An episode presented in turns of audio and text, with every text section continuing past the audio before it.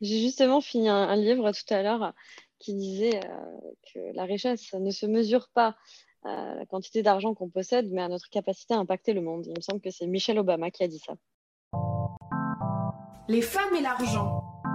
Si on parle d'argent, c'est qu'il y a un problème. Parler d'abondance, c'est pas toujours très bien vu. Les gens bien élevés ne parlaient pas d'argent. Mom, I am a rich man.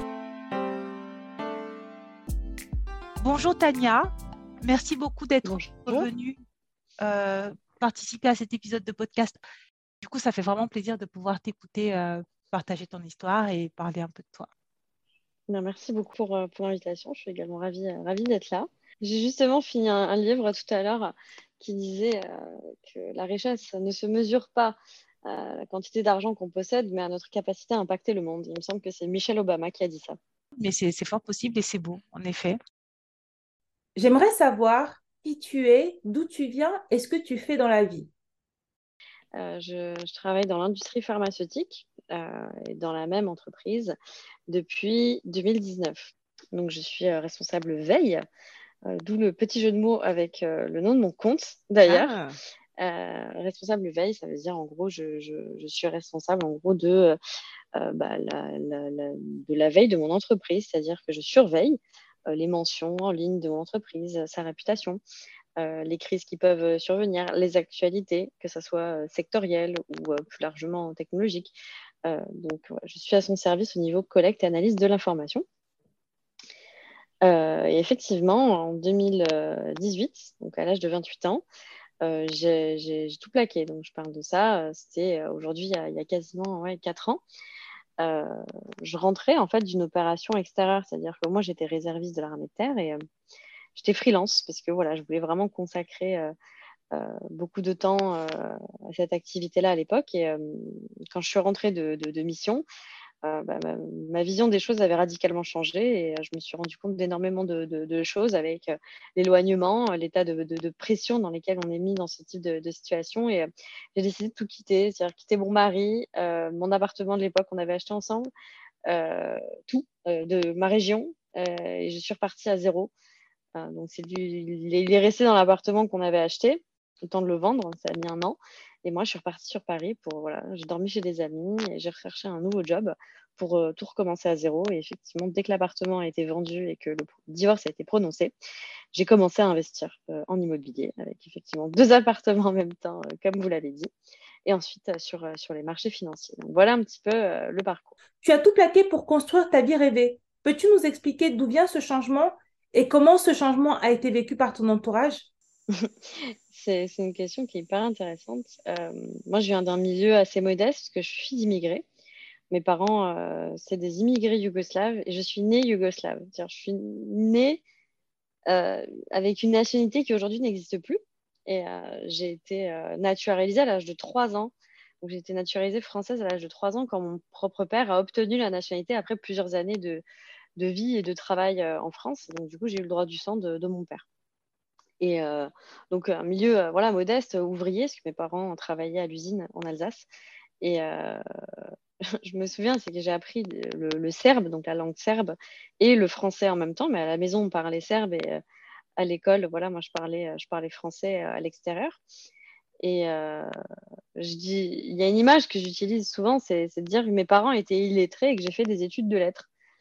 Euh, ça, démontre un petit peu cette espèce de pied de nez que j'ai fait au déterminisme social de toute ma vie, en fait. Parce que moi, j'étais dans une famille, euh, voilà, comme je dis, très modeste, mais voilà, qui ne faisait pas d'études. Euh, mes frères n'avaient pas le bac, donc il était logique que je ne l'ai pas non plus. Alors que bah, je l'ai eu. et j'ai fait des études de lettres, alors que voilà, mes parents, ce pas du tout des, des, personnes voilà, qui étaient dans le milieu de la culture ou quoi. Et, donc, euh, c'est pas, ça m'a pas du tout euh, influencé. J'ai vraiment développé en fait mes propres goûts, même si euh, mes parents avaient quand même une éducation très stricte vis-à-vis de moi et qu'il fallait voilà que je sois bonne à l'école, mais sans forcément s'imaginer que j'allais faire des, hautes études. C'était pas du tout, c'était pas du tout l'idée. Mais toute ma vie, voilà, j'ai un petit peu, sans forcément faire exprès, hein, fait un pied de nez au déterminisme social pour m'éloigner un petit peu de ma situation. Sachant qu'en plus, j'ai pas du tout évolué dans une famille qui était très ambitieuse. C'est-à-dire que je pense que c'est peut-être la situation de beaucoup d'immigrés en France, c'est de se dire, voilà, on va, on va pas faire de vagues, on va un peu rester à notre place, on va faire nos preuves, puis on va s'intégrer, et puis, et puis, et puis voilà. Et du coup, l'ambition n'était absolument pas quelque chose de très commun. Au contraire, c'est-à-dire que ma mère, elle avait un peu ce côté, entre guillemets, soviétique, alors que la Yougoslavie n'était pas du tout dans le bloc soviétique, mais c'est un peu un espèce de fatalisme, vous savez, qu'il y a dans les pays de l'Est. Voilà, c'était quelqu'un de très réaliste avec les pieds sur terre. Elle me disait toujours, oh, faut pas rêver, hein, tu sais, là, tu rêves. Et, et, en fait, ça moi, déjà très petite, ce genre de, de paroles, ça me scandalisait un petit peu. Euh, ma mère, elle disait toujours on verra. Mais moi, je dis mais non, on verra pas. Je veux maintenant, en fait. et je pense que c'est un peu ce petit sale caractère qui m'a qui m'a aidé en fait à, faire un pied de nez au déterminisme social et à la fatalité. Parce qu'aujourd'hui, je suis pas du tout dans le même milieu euh, social dans lequel je suis née. Et, euh, et peut-être qu'en fait, en essayant de brider mes rêves, on m'a on m'a frustrée, on m'a scandalisée, on m'a indignée. Et c'est peut-être ça qui m'a poussée à, briser ces chaînes et à aller et à chercher toujours plus loin. Après, l'inconvénient, c'est, je pense que ça m'a peut-être un petit peu retardé. C'est-à-dire que contrairement peut-être à des enfants qui ont tout euh, sans forcément s'en rendre compte, c'est-à-dire la culture, la connaissance, la compréhension de comment fonctionne le monde aujourd'hui et un entourage très bienveillant euh, et qui croit en fait euh, en, l'ascension sociale et en plein de choses, bah, j'ai peut-être pris plus de temps que d'autres. Mais malgré tout, le message, c'est de se dire que c'est quand même possible Aujourd'hui, j'ai 32 ans. Effectivement, j'ai investi, etc. Mais je pense que peut-être j'ai passé plus de temps en fait à, essayer de comprendre comment fonctionne le monde et à soigner mes traumatismes, là où d'autres personnes euh, seraient peut-être plus droites au but. Mais c'est pas grave. Donc voilà un petit peu d'où je viens et, euh, comment, euh, je pense, j'ai évolué. Bah, merci beaucoup pour cette présentation. Euh, moi, c'est vraiment quelque chose que je voulais creuser. Et tu as, dit des trucs qui étaient hyper intéressants. Moi, la première remarque que j'ai envie de faire, c'est que c'était un peu ce que j'avais l'impression quand je, te regardais de loin. C'est que c'est dans ta famille et dans ton éducation que justement cette colère-là est née. Et en fait, cette colère-là t'a poussé à aller plus loin. Et euh, moi, je pense même que c'est cette colère-là qui te permettra d'aller beaucoup plus loin que certaines personnes qui ont tout eu. Je voulais savoir juste, est-ce que tu as le sentiment d'être arrivé là où personne ne t'attendait Parce qu'en fait, il y a deux trucs qui m'ont vraiment euh, euh, euh, interrogé, en fait, et je voulais que, l'on creuse. Est-ce que premièrement, tu as le sentiment d'être allé là où on ne t'attendait pas? C'est-à-dire qu'en fait, quand on te parlait d'avenir, tu n'avais pas l'impression que tes parents avaient des grandes ambitions pour toi? Et tu dis que tes frères n'avaient pas le bac, il était donc automatique que toi, tu ne l'es pas. Pourquoi? Est-ce que c'est lié en fait à cette mentalité un peu de l'Europe de l'Est où on est fataliste ou c'était juste que personne dans ta famille n'avait le bac parce que tu étais une femme, tu devais être mariée ou pourquoi? Enfin... Alors, euh, je, vais, alors je, vais, commencer par la dernière question euh, concernant le bac. Euh, je pense qu'en fait, c'était peut-être quelque chose qui était vu comme quelque chose d'exceptionnel dans ma famille d'avoir le bac. C'est euh, oh là là, euh, le bac, euh, c'est comme, c'est comme avoir bac plus, ça à l'époque, c'était quelque chose. Et je pense que peut-être que mes parents se disaient, c'est un vœu pieux, quoi. mais on va peut-être pas, voilà, on va pas trop rêver. Hein. c'est comme, c'est comme, c'était comme tout, quoi.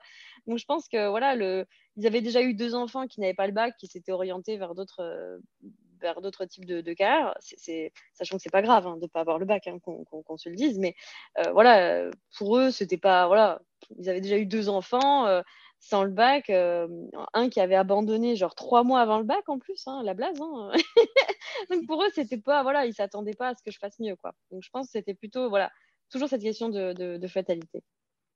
Et le fait que j'étais toujours là où, on là où on ne m'attendait pas, oui, complètement. Et euh, si bien qu'aujourd'hui, ma mère, maintenant, elle, a adopté le, comportement inverse, c'est-à-dire que maintenant, elle s'attend à tout.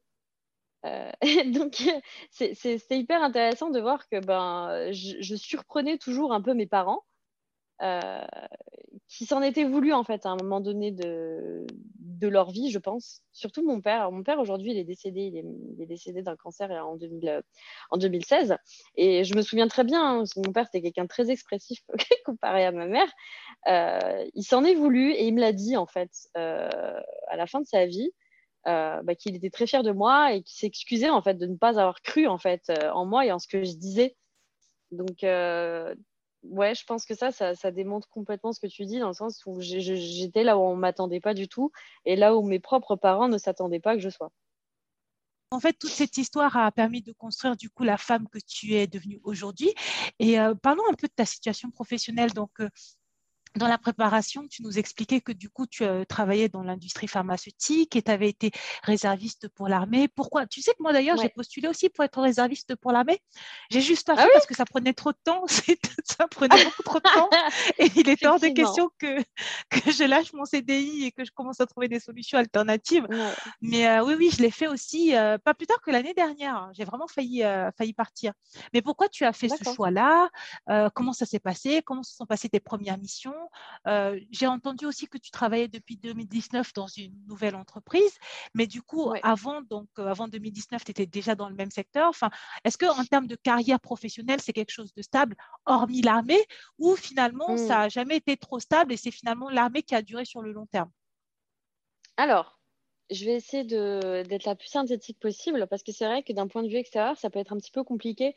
Tous ces mots qui, au final, n'ont a priori rien à voir entre eux, c'est-à-dire la veille, l'industrie pharmaceutique, l'armée, ça paraît un peu ça paraît un peu bizarre, donc je vais essayer de, repartir un peu du commencement. C'est-à-dire que moi, je suis diplômée en histoire à la base, j'ai une formation d'historienne, j'ai un master 2 en histoire, et euh, j'avais fait un stage dans la fonction publique, et en fait, ça m'avait pas du tout plu la fonction publique, euh, l'inertie de la fonction publique ne me plaisait pas. Euh, alors qu'à la base, c'est ce que je voulais faire. Et puis au final, je me suis dit, je vais, je vais convertir ces, ces compétences-là dans le privé. Et j'ai fait un MBA dans une école de commerce euh, pour pouvoir en fait convertir ces compétences-là dans le privé. Tout simplement, euh, quand on fait de l'histoire, ben, on fait de la recherche documentaire, euh, on collecte de l'information et on l'analyse. Alors, normalement, c'est censé vous faire vous dire quelque chose. C'est exactement la même chose que de la veille, en fait, au final. Tout simplement, j'ai converti ces compétences-là pour faire de la veille en entreprise. C'est-à-dire, je collecte et j'analyse de l'information. Et au fur et à mesure du temps, moi, j'ai commencé ma vie dans des agences, donc dans des agences de com ou des cabinets d'intelligence économique. Euh, et ensuite, au fur et à mesure du temps, bah, on se spécialise, on développe des, voilà, des, appétences particulières pour un certain nombre de secteurs. Et euh, à un moment donné, ben, je suis tombée dans le domaine de la pharmaceutique, le secteur pharmaceutique. Et c'est à partir de là, en 2019, que j'ai été euh, embauchée chez l'annonceur. Parce qu'en général, quand on fait sa, carrière dans une agence, après, logiquement, on essaye d'aller chez l'annonceur pour se poser un petit peu et faire des projets sur, sur un petit peu plus le long terme. Donc, c'est un peu cette direction-là qu'a pris ma carrière. Et l'armée, en fait, c'est un fil rouge, c'est-à-dire c'est quelque chose qui a toujours été en parallèle, en fait, de cette carrière-là. Donc c'est vraiment, c'est ça que je dis toujours, c'est une double carrière. Euh, je n'ai cessé de louvoyer, en fait, entre ces deux, carrières-là. Moi, je me suis engagée dans la réserve en 2013. Donc ça va faire bientôt dix ans euh, que je suis là-dedans et je n'ai jamais euh, quitté l'institution. Et à un moment donné, c'est juste que l'armée a pris un petit peu plus de poids que le reste. Euh, c'est-à-dire que je voulais vraiment m'y consacrer. Donc, du coup, j'avais démissionné dans mes, CDI où j'étais en agence pour pouvoir être réserviste euh, bah, beaucoup plus de temps, euh, enfin voilà, beaucoup plus de jours à l'année. et pouvoir notamment partir, partir en mission. C'était vraiment mon objectif et c'est un objectif qui a été atteint. Et, une fois que voilà, je suis rentrée de mission, et ben, il était temps de, voilà, de rééquilibrer un petit peu la balance et de mettre le plus de poids euh, sur la partie CDI, euh, etc. Même si je continue aujourd'hui à être réserviste et à donner des jours. Donc, j'espère que c'est un petit peu plus clair comment cette euh, carrière s'est organisée. Et aujourd'hui, ouais, je donne par exemple à peu près 20 jours, 20, entre 20 et 30 jours de congés. Je, voilà, donc je prends sur mes congés pour donner ça à l'armée. Et pourquoi je le fais? Euh, bah, c'est aussi intimement lié euh, à mon histoire. Déjà, le fait que je sois née étrangère et naturalisée. Moi, j'ai toujours considéré que si j'avais été née dans mon pays d'origine, je n'aurais absolument pas eu toutes ces opportunités-là. Et euh, en France, on a beau dire ce qu'on veut, il y a énormément de problèmes dans ce pays, bien sûr. On ne va pas être dans le déni, mais on a quand même un ascenseur social qui marche et des opportunités qui sont intéressantes. Et en fait, moi, j'ai envie de servir pour redonner un petit peu ce qu'on m'a donné. C'est une façon de redistribuer un petit peu les opportunités que j'ai eues parce que moi, je je mesure tous les jours la chance que j'ai. Par exemple, quand je vois, quand je quand j'entends des nouvelles de mon pays d'origine ou quand de temps en temps j'y retourne, même si c'est rare, euh, bah, des gens euh, qui sont en mauvaise santé, qui n'ont pas, par exemple, un système de santé qui leur permet d'être soignés. Euh, moi, je bénis tous les jours d'avoir ma carte, ma carte vitale, par exemple. Et c'est une façon de redonner un peu voilà, ce qu'on m'a offert. Mais après, c'est pas que ça. voilà, j'ai pas que une logique de don, c'est aussi un, incroyable goût pour l'aventure. Et l'armée, c'est quand même un fournisseur officiel d'aventure parce que j'ai fait des choses grâce à l'armée que je n'aurais jamais connues autrement. Et effectivement, les missions à l'extérieur en font partie, mais c'est aussi des rencontres, c'est aussi du dépassement de, soi. Tu m'as posé la question de, ma première mission.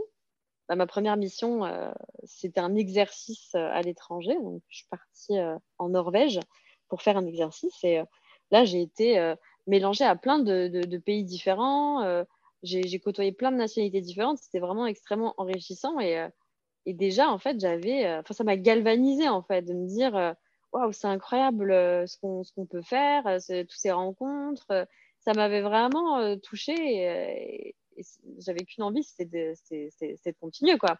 Après, comment ça s'est passé? Bah, ça, reste, ça reste un milieu très masculin et ça reste l'armée française, donc quelque chose d'assez conservateur. Mais j'ai toujours eu l'habitude d'être un peu l'ovni ou le l'électron libre du, du, coin. Donc voilà, ça, ça, s'est confirmé à l'armée mais, euh, mais c'est pas grave, je, kiffais quand même et mon taf était bien fait, donc euh, on pouvait pas me dire grand chose.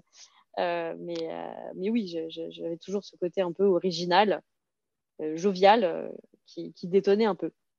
Du coup, j'aimerais bien, avant que l'on passe à la partie investissement, parce que moi, en plus, je t'ai connu sur les réseaux sociaux, je t'ai connu sur un blog et le Discord. Pourquoi as-tu créé un blog euh, qui fonctionne bien d'ailleurs? Pourquoi as-tu créé une page Instagram qui fonctionne de mieux en mieux? Euh, D'où vient ce besoin de visibilité et euh, de communication? Est-ce que c'est par générosité, parce que tu veux faire partager ton histoire ou alors c'est parce que tu vois ça comme un autre revenu complémentaire Parce qu'en fait, finalement, tu as une carrière en trois dimensions armée, ouais. salaire, euh, salaire classique et euh, influenceuse. C'est ça. Et l'immobilier en plus. C'est limite oui, quatre dimensions en fait. Bah, T'inquiète pas que la partie investissement, on va en parler parce qu'après il y a les cryptos. Mais du coup, si tu reprends bien la, la partie, euh, l'organisation, il y a vraiment situation perso, situation pro et profil investisseur. Euh, ouais, alors du coup, pourquoi je me suis lancée sur, sur les réseaux? Euh, pour moi, c'était une façon déjà de, bah, de, de, raconter un peu ma vie sur, euh, sur les réseaux et de, de, faire un peu soupape. Parce que quand on se lance dans un, dans un projet, ben, alors il y a beaucoup de gens voilà, qui, préfèrent ne pas en parler, mais moi, je suis assez. Euh, j'ai un côté assez extraverti j'avais envie voilà, de, de, partager un petit peu mes, mes, aventures, sachant que dès le début, c'était assez rocambolesque. et du coup, je me suis dit, eh ben, je, vais, je vais en parler. Et puis, ça va, ça va m'aider en fait à développer euh, ben, un certain nombre de, de, de, compétences sur les réseaux. C'est-à-dire moi, je vois toujours un peu euh, l'utile et l'agréable. C'est-à-dire, il y a partagé et puis il y a partagé. Pour moi, c'est une vraie façon de travailler un petit peu mon personal branding et, euh, et ma propre marque et ma propre image et d'échanger vraiment avec, avec les gens. C'est-à-dire que moi, j'aime beaucoup discuter avec les gens, j'aime beaucoup bah, comprendre bah, leur vécu. Et moi, je, réponds tout le monde, à, tout le monde, par exemple, sur mon, sur mon Instagram.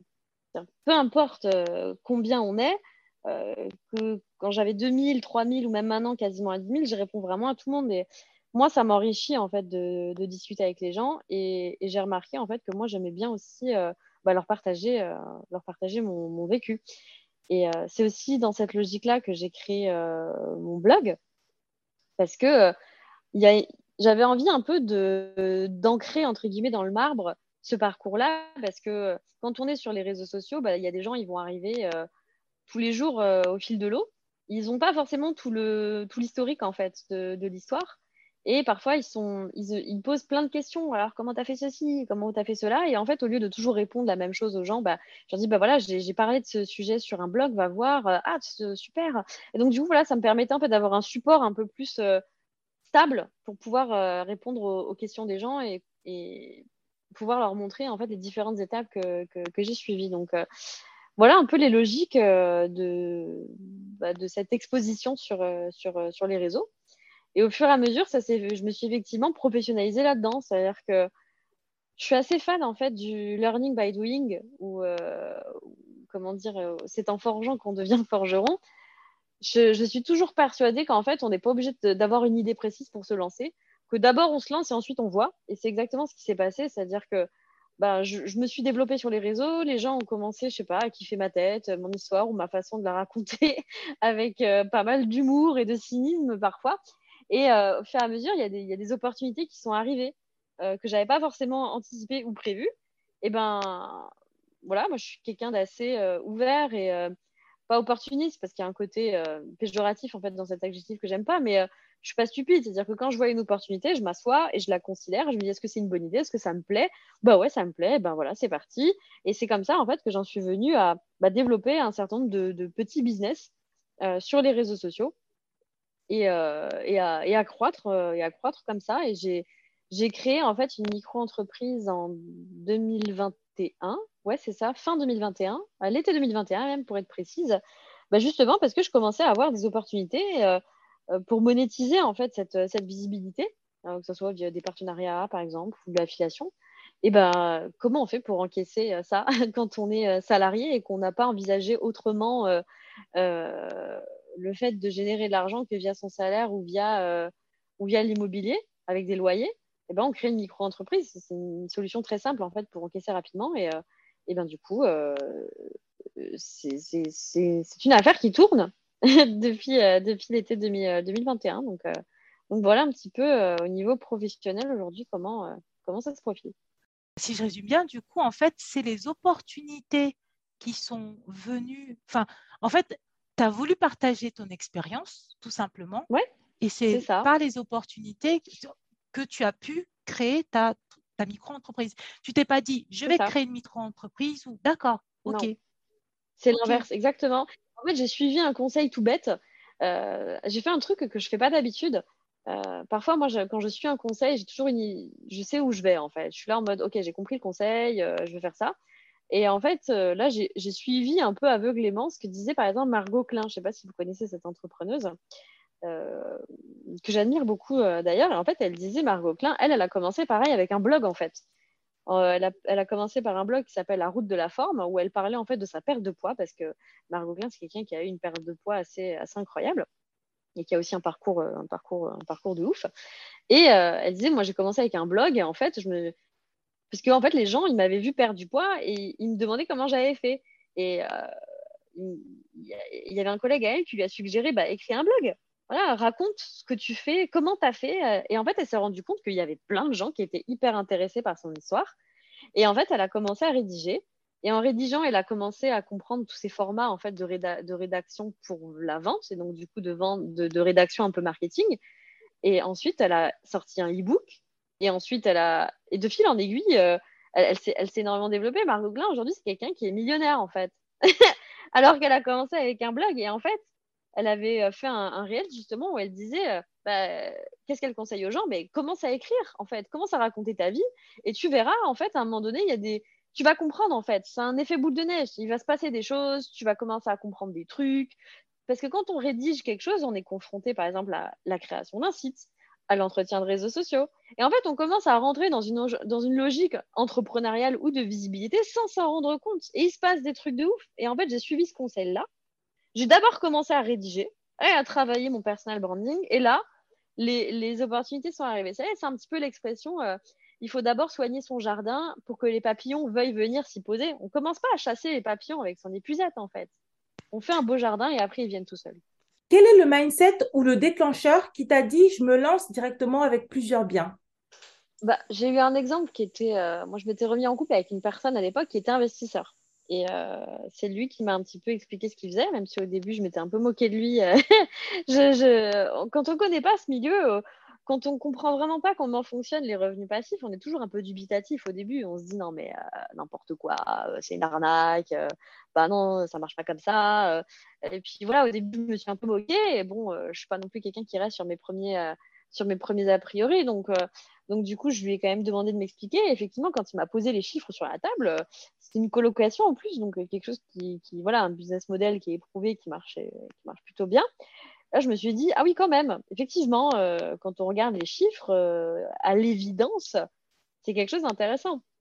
Et quand on est quelqu'un qui a recommencé sa vie à zéro, à savoir notamment quasiment zéro euro, qui avait acheté un appartement et qui a dû le quitter et qui a vécu sur le canapé de ses amis, forcément, l'investissement en immobilier, avoir un patrimoine, c'est quelque chose qui résonne en fait.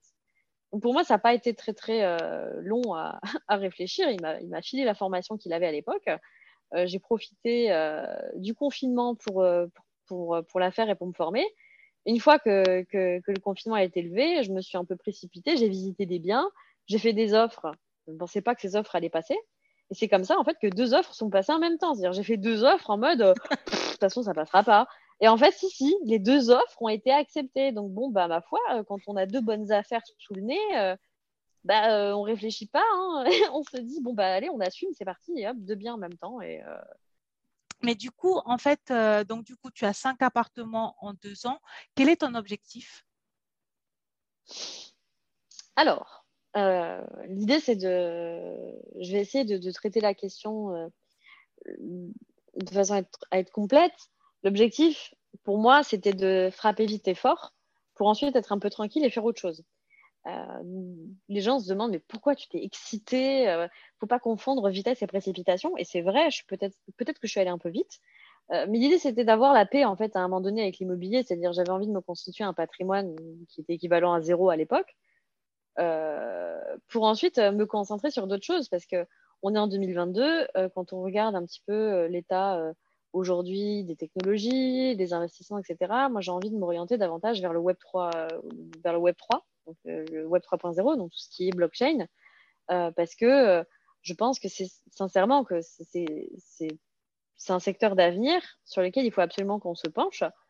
Et voilà, l'objectif c'était ça, c'était de me dégager une petite rente sans forcément qu'elle soit faramineuse. Hein. L'idée, c'était pas d'avoir un cash flow monstrueux. L'idée, c'était de faire euh, vite et bien, correct, euh, quelque chose qui soit très diversifié, un patrimoine très diversifié, euh, à la croisée du patrimonial et du, du rendement, pour avoir l'esprit tranquille et faire autre chose. Parce que s'il y a vraiment quelque chose que j'ai découvert en fait dans cette formidable aventure d'investissement, c'est que j'ai compris en fait que faire de l'argent, c'est pas si compliqué et que j'ai pas forcément besoin d'être salarié pour ça.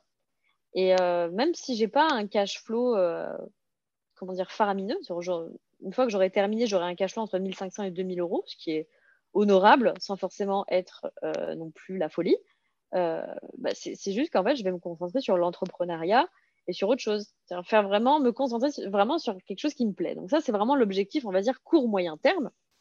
L'objectif long terme, euh, moi, voilà, ce qui, me ferait, rêver, on parlait de, ces rêves au début du, podcast, c'est euh, bah, d'avoir euh, une maison autonome. C'est-à-dire, moi, l'autonomie financière, c'est, j'ai envie de la pousser au bout, en fait, cette, cette idée d'autonomie. C'est-à-dire, c'est être indépendante financièrement, mais c'est pas que ça. C'est aussi être autonome, par exemple, d'un point de vue alimentaire, d'un point de vue énergétique, euh, d'un point de vue euh, fourniture, par exemple textile. Toutes ces choses-là, on ne pense pas, mais euh, regardez aujourd'hui les pays qui sont en guerre, ou regardez tout simplement ce qui se passe avec les prix du gaz.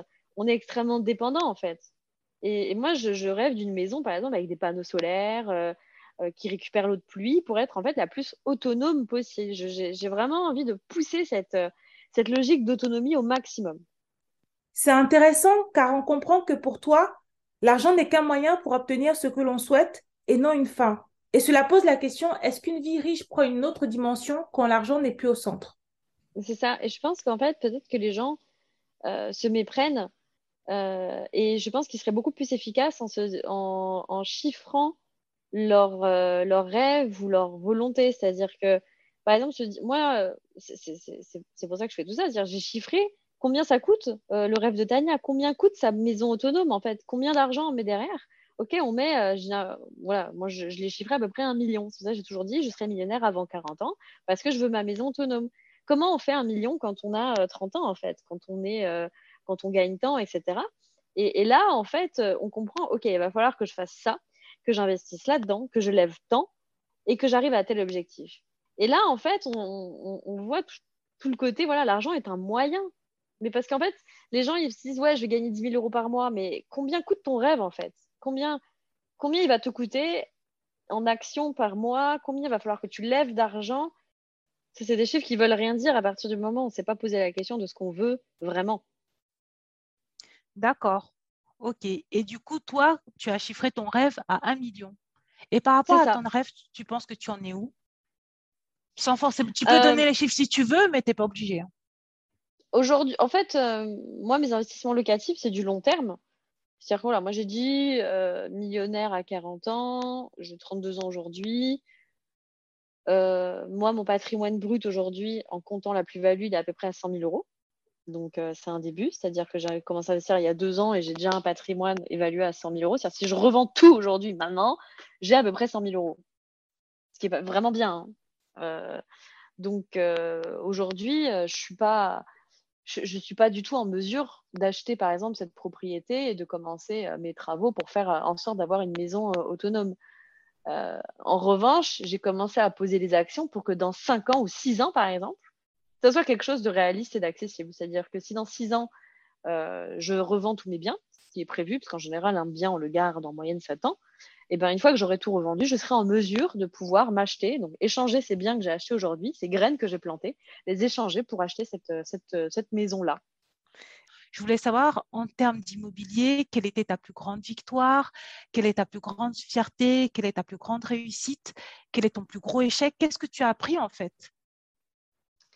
Euh, ma plus grande victoire, je pense que c'est de ne pas avoir abandonné parce que j'ai quand même eu beaucoup de difficultés et d'avoir eu ce recul suffisant pour me dire en fait, ok, j'ai eu des, problèmes, parfois des gros problèmes qui m'ont coûté cher, euh, mais je maintiens le cap parce que euh, malgré toutes ces remises en question, ces calculs, y compris très tard le soir, ces nuits à, à réfléchir, j'ai réussi en fait à me dire non, ce que voilà, je vais peut-être réadapter, mais je, maintiens le cap parce que les choix ne sont pas mauvais, ils sont bons. Il ne faut pas que j'abandonne maintenant.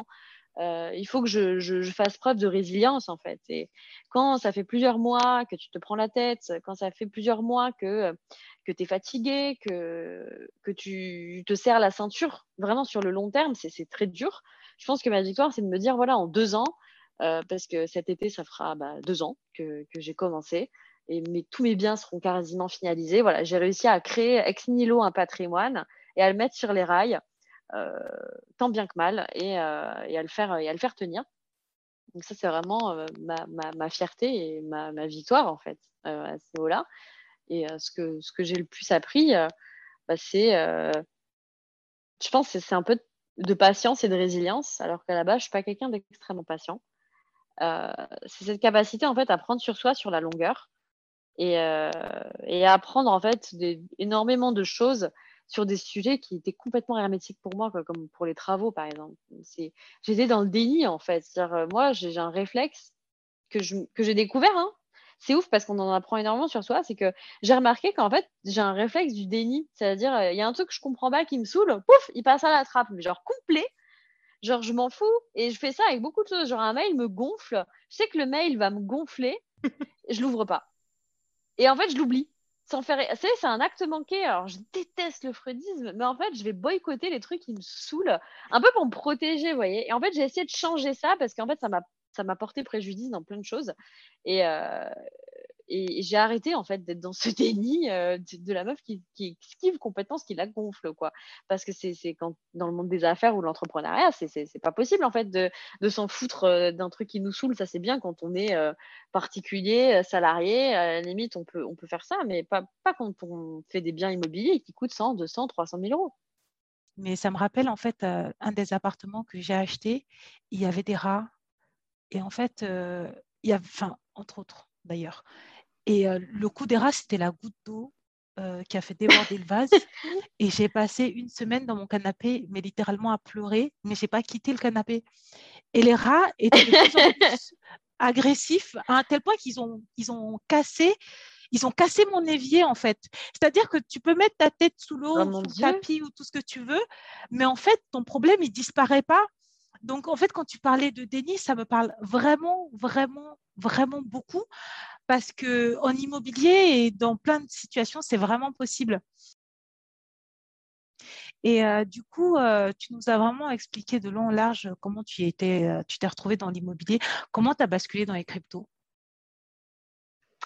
Bah, je, pense qu'on ne peut pas passer à côté de la crypto quand on est investisseur diversifié et généraliste et qu'on se renseigne et qu'on lit les actualités et qu'on évolue sur bah, sur une sphère sociale qui est très connectée sur les réseaux sociaux. Donc, forcément, quand on, regarde, on se renseigne. Et fin 2020, j'ai commencé à faire mes premiers investissements en crypto-monnaie. Donc, je suis restée très prudente avec Bitcoin et Ethereum. Et on était en plein bull run, donc en plein marché haussier. Quand tu te rends compte que à chaque fois que tu, que tu, fais que tu remets billes, bah, ça double, ça monte, ça monte, ça monte, ça ne s'arrête jamais. Bon, à un moment donné, tu t'y intéresses vraiment de, de, plus près parce que c'est incroyable quand même le marché haussier qu'on a eu en 2020-2021, c'était juste, juste incroyable. Et c'est comme ça, voilà, assez naturellement que je m'y suis intéressée.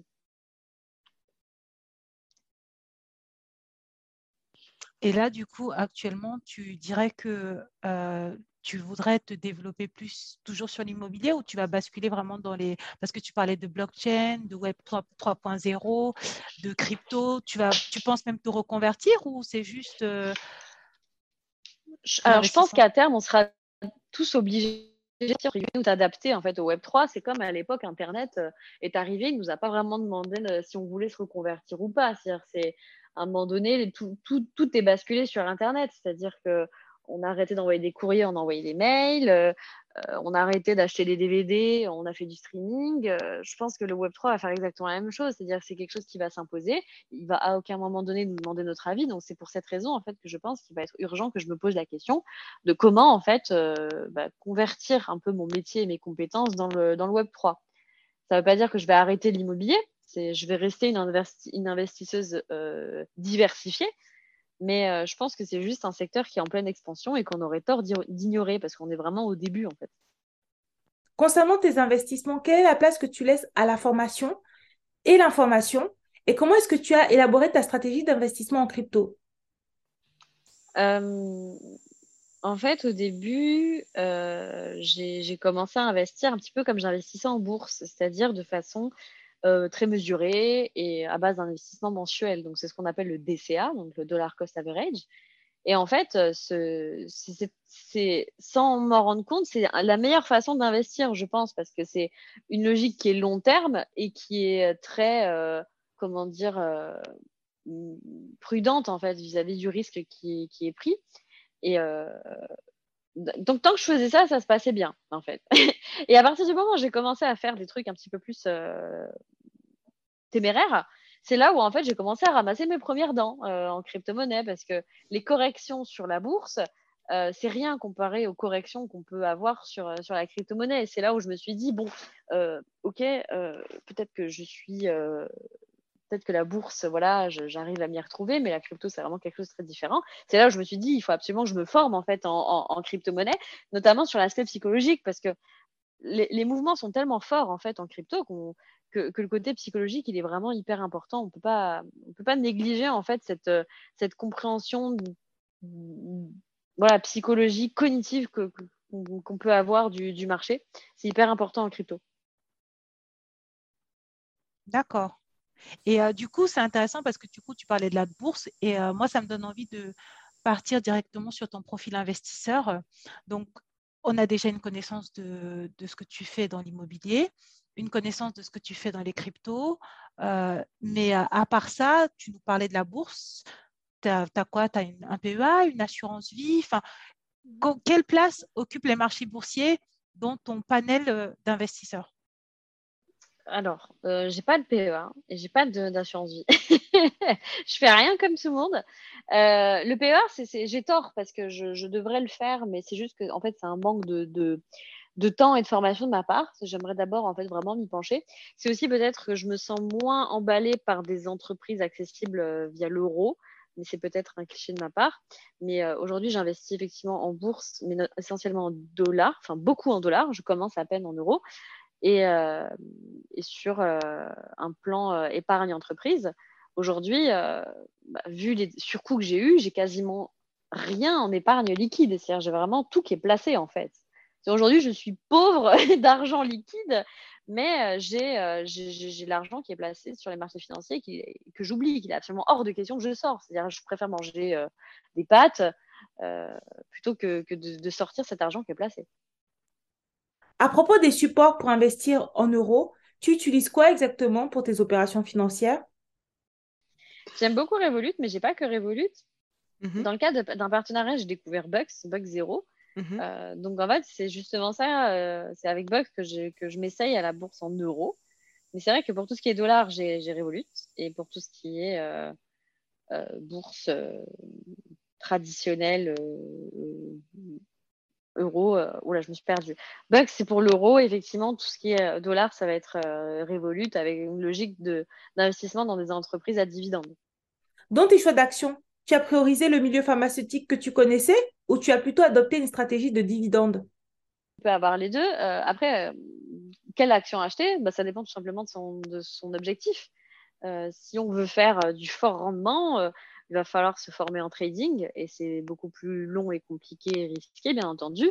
Alors que si on a un petit peu ce réflexe, comme on dit, bon père de famille, euh, bonne mère de famille, hein, parce que pourquoi pas, hein, pourquoi on parle de patrimoine, on peut aussi parler de matrimoine, euh, on va aller investir dans des actions à dividendes, par exemple, pour, pour faire du long terme. Moi, c'est exactement ce que je fais. Donc, euh, effectivement, j'ai choisi des actions à dividendes dans le secteur pharmaceutique parce que je connais bien ces, entreprises-là, je leur fais confiance et, et elles ont, elles ont un bel avenir de, devant elles parce que c'est des entreprises qui, on ne le dit pas assez, investissent massivement dans la recherche.